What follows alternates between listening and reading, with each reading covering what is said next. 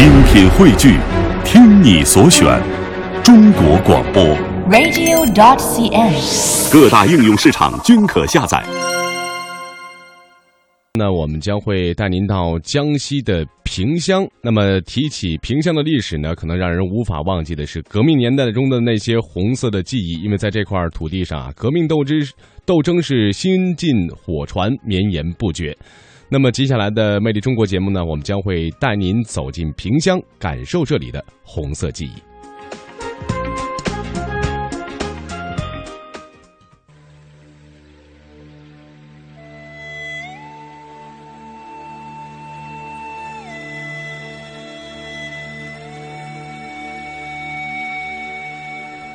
萍乡位于江西省西部，处于湘赣文化交界处，历史上有“无头楚尾”的说法，县辖泸溪县、上栗县、莲花县和安源区。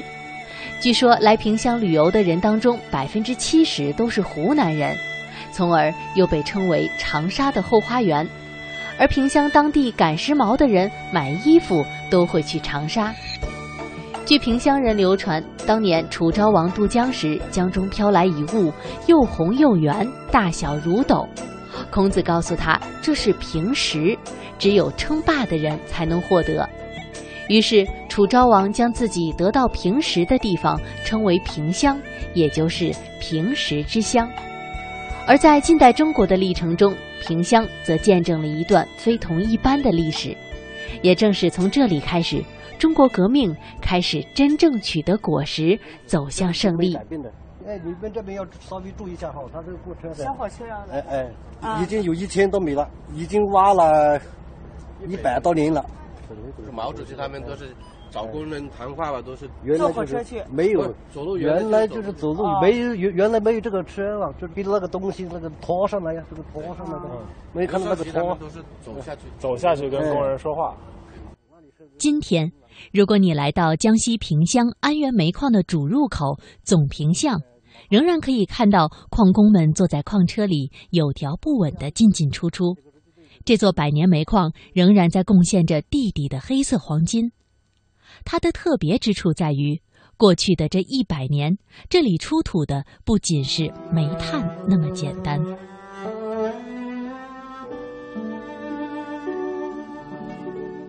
江西萍乡安源煤矿，中国工人运动的策源地，秋收起义的主要爆发地，也是中国近代煤炭工业化程度最高的煤炭基地之一。安源煤矿创办于1898年，在洋务运动的背景下，清末邮传大臣官商盛宣怀为解决汉阳铁厂燃料之需。引进外资和西方先进采矿技术，开发安源煤田，开凿总坪巷，修建诸平铁路。一九零六年，路和矿相继完工投产，成为中国最早采用机械生产、运输、洗煤、炼焦的煤矿，实为中国十大厂矿之一。安源煤矿的正式称呼，当时正是萍乡煤矿。在今天的安源煤矿纪念馆，这一段历史被清晰地记录了下来。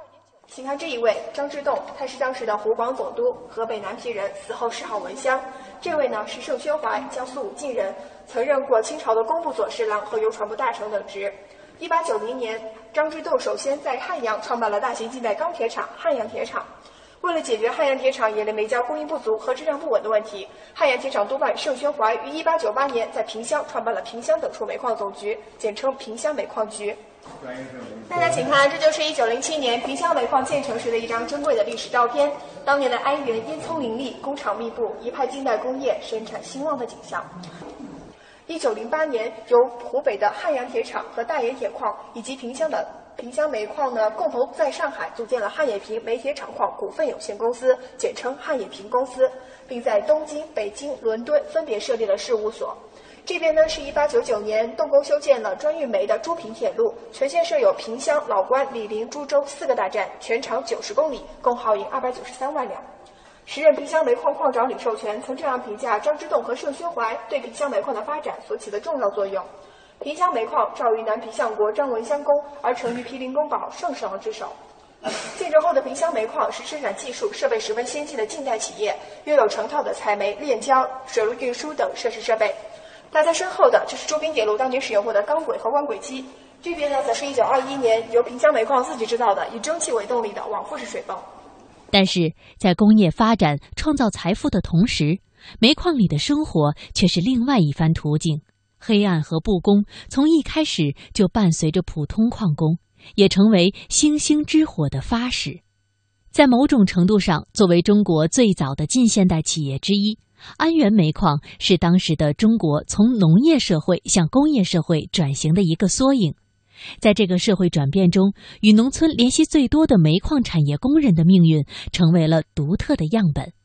安源路矿工人在二十世纪二十年代曾经是全国企业中数量最多的，他们有光荣的革命传统，先后参加过同盟会组织的反清起义，支援过北伐战争，还有很多工人参加了红军，并成为高级将领。而这一切都从。最初的压迫开始。安源工人大多数来自于湖南、湖北、江西等地的破产农民，他们每天工作十二小时以上，工资呢却只有二角至三角。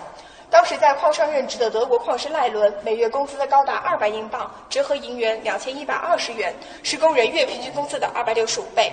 他离职后，每年领取所谓的赡养费，仍高达四百八十英镑，折合银元五千零八十八元，是工人年平均工资的五十三倍。当时矿上的总监工王洪清每月克扣工人工资三千余元，超过了他挣工资的七倍。矿局在安源设有炮台，还有法庭和监狱，运用跪煤币、戴木枷、积木马等十几种刑罚来迫害工人。这边呢是萍乡煤矿井口总平号的复原陈列。下面我们走进巷道，体验一下工人当年下矿井的感觉。这边是由四川美术学院王光仪等师生创作的大型泥塑群。它反映的就是当年安源工人在井上劳作以及反抗斗争的情景。大家可以看到，在黑暗潮湿的环境下，工人们正在辛勤地劳动着。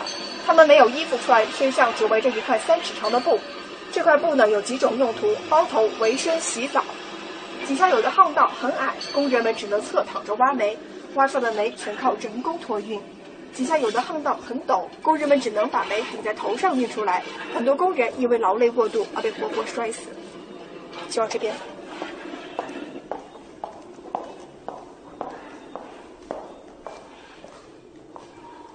少年进炭棚，老来背竹筒，病了赶你走，死了不如狗。这首歌谣非常的简单，但反映的就是工人们当时苦难的生活。哪里有剥削、有压迫，哪里就有反抗、有斗争。面对着重重压迫，安源工人进行了多次的自发斗争。其中最著名的就是1906年12月，由孙中山创立的同盟会，在萍乡、浏阳、醴陵等地发起的平流里起义。请看这张平流里起义的形势图，安源呢是当时计划中的根据地，这边呢则是起义的爆发地上立的麻石街。当时的《上海时报》也报道了，安源有六千多工农群众准备参加这次起义。平流里起义呢，沉重地打击了清朝政府及帝国主义。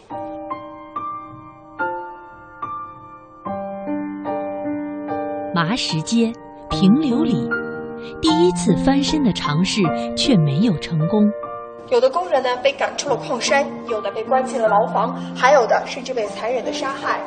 苦难深重的安源工人日夜盼望能找到一条翻身解放的光明道路。毛泽东去安源。萍乡由此铭刻在中国的历史上。这是毛主席当年来安源时住过的地点，八方井四十四号。毛泽东来安源呢，是考察了总平号、锅炉房，还去工人餐宿处清偿工人饭菜，同席工人递过。魅力萍乡，寻找红色记忆。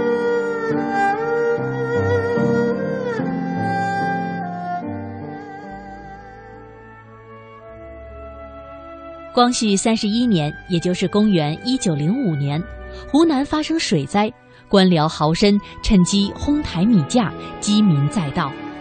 第二年，同盟会会员刘道一等从日本回到湖南联络会党，宣传同盟会纲领，确定了江西萍乡、湖南浏阳、黎陵三处同时发动起义。